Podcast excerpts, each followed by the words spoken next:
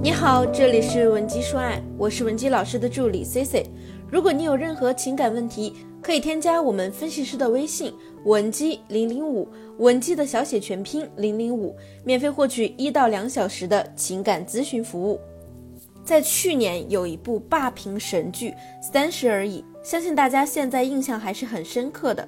我当时呢也围绕这部剧展开了一些关于婚姻出轨的问题讨论。那这部剧能够爆火的最大原因呢，就是它走了现实路线，出轨想嫁条件好的男人，这是我们现实中每个女人可能都会遇到的问题。说到夫妻现实的映照。顾佳和许幻山这条剧情线呀，直指了婚姻中最为敏感的一个问题——出轨。最让观众不能接受也无法理解的是，许幻山明明有这么一个近乎完美的妻子，为什么还要出轨呢？重点还是和一个怎么看都不如自己太太优秀的女人出轨。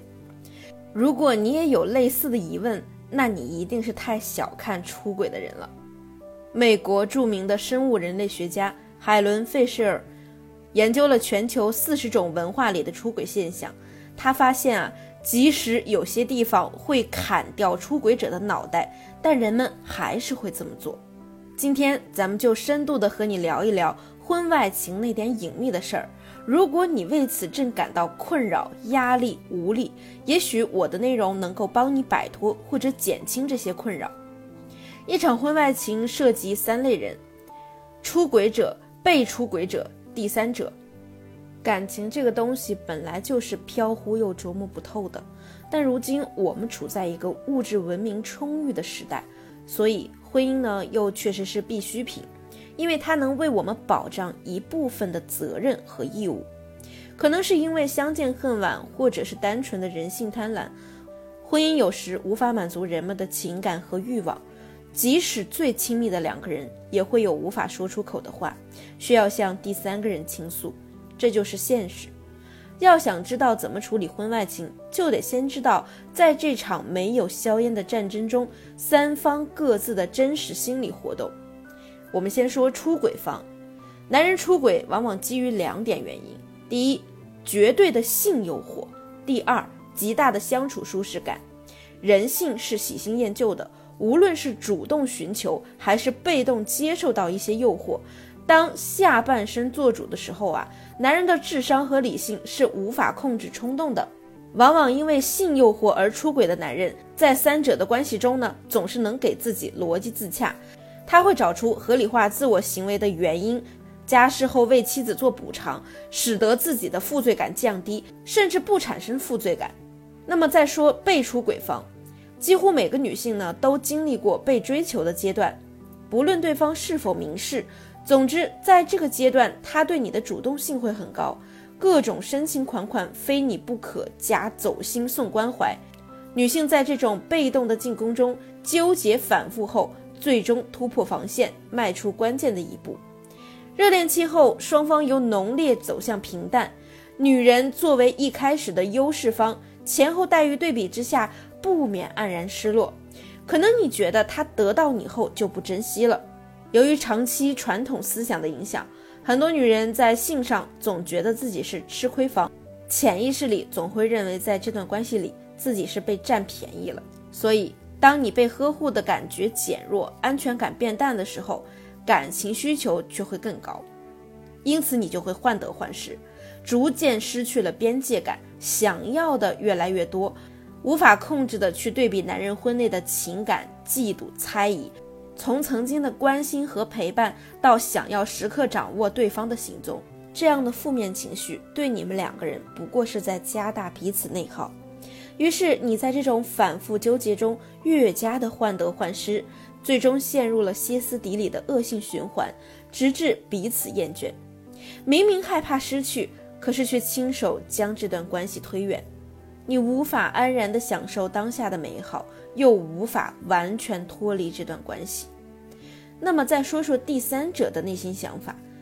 女性作为第三者有两种可能：第一是自己本身在感情中不被另一半重视，所以想在其他异性面前寻求关注以及物质上的补充；第二种是最初你只为利益开始关系，随着交往时间越久，日益滋生的占有欲，需要你不断的去求证男人的真心，才能维持安全感。在婚外情状态好的时候，其实比任何一种感情都要好，因为它会给人一种偷窃的快感。但若是事情败露，道德上呢，你就是罪人。站在客观的角度来说，婚外情中受伤害最大的，除了原配，就是动情的第三者。我甚至呢，见到有些第三者一脸坚定地跟我说：“老师，他对他老婆没感情的，心思全在我这儿，这个我是知道的，我有这个信心。他甚至愿意净身出户和我在一起，只不过是他老婆不愿意罢了。”这种傻白甜的言论啊，在现实中是存在的。可是我们再来客观的分析一下，不管你们的婚外情多伟大，到头来呢，大家都是要自保的。